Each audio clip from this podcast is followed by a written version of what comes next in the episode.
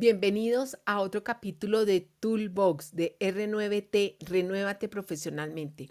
Les habla Adriana Páez Pino y hoy con el tema Seis maneras de gestionarse para mejorar la productividad, según Drucker. Hoy le quiero compartir estas seis maneras de gestionarse de acuerdo a cómo lo definió Docker.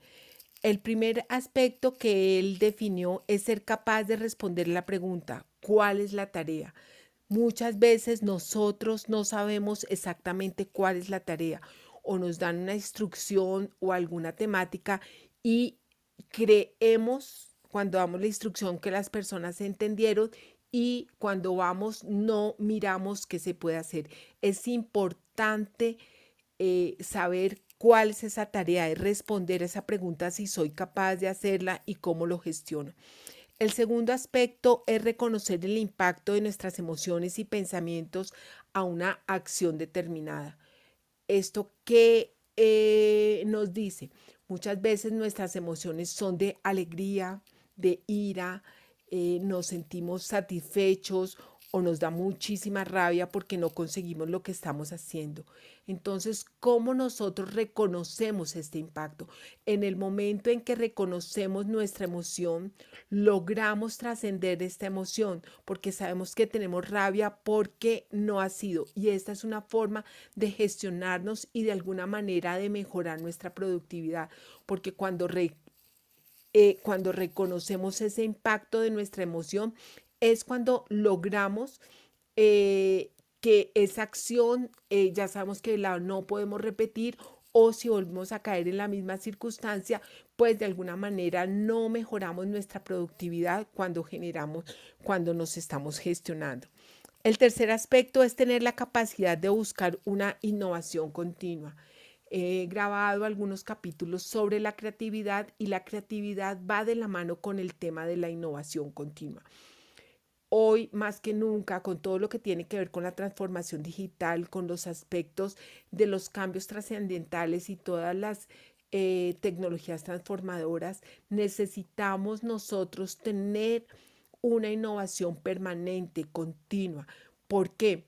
Porque de alguna manera cuando nosotros adquirimos esta capacidad de innovarnos es mirar dentro de nuestra cotidianidad qué podemos cambiar cómo lo mejoramos, cómo generamos otros aspectos, puede ser una línea de negocio, algo nuevo que se nos dé a nosotros para levantar la mano y decir, mi puesto de trabajo lo puedo evolucionar y lo puedo innovar de tal manera, de acuerdo a todas las necesidades que van teniendo las empresas y de la misma manera, estos aspectos hacen que nosotros podamos eh, trascender y estarnos nosotros mismos innovándonos permanentemente. El cuarto aspecto es poner, mantenernos actualizados y poder compartirlo con tu entorno. Hoy más que nunca, eh, la capacitación, el aprendizaje eh, se hace necesario. Es un aprendizaje, se ha vuelto un aprendizaje ágil. ¿Y esto qué quiere decir? Que nosotros aprendemos y aplicamos de inmediato.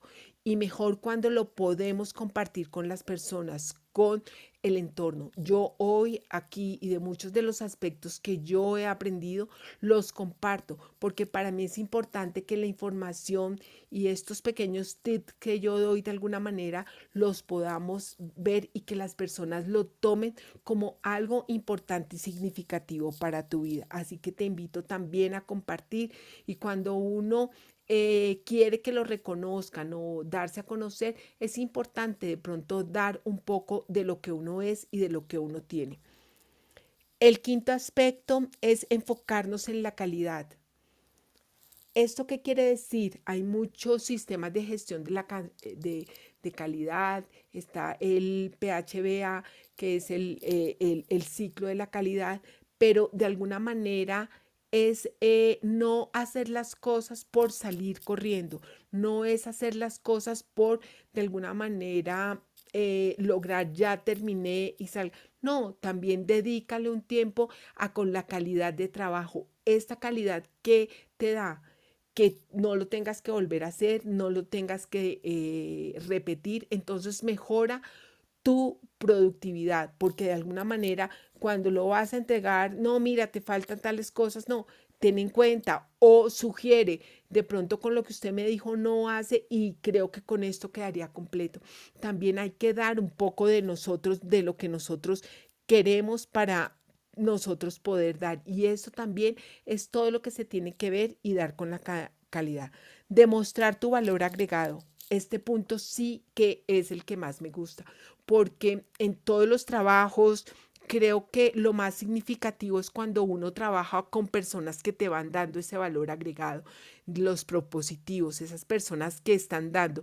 Y finalmente esto mejora la productividad porque te da a conocer, te vas volviendo ese, esa milla extra que uno tiene que dar.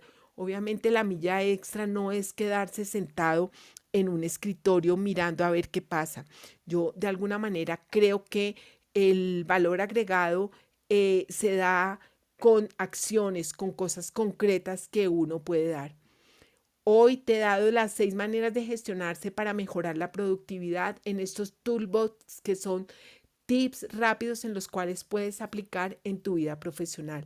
Así que muchísimas gracias por escucharme. Esto fue otro toolbox en el día de hoy de R9T Renuévate profesionalmente. Hasta la próxima. Mil gracias por acompañarme.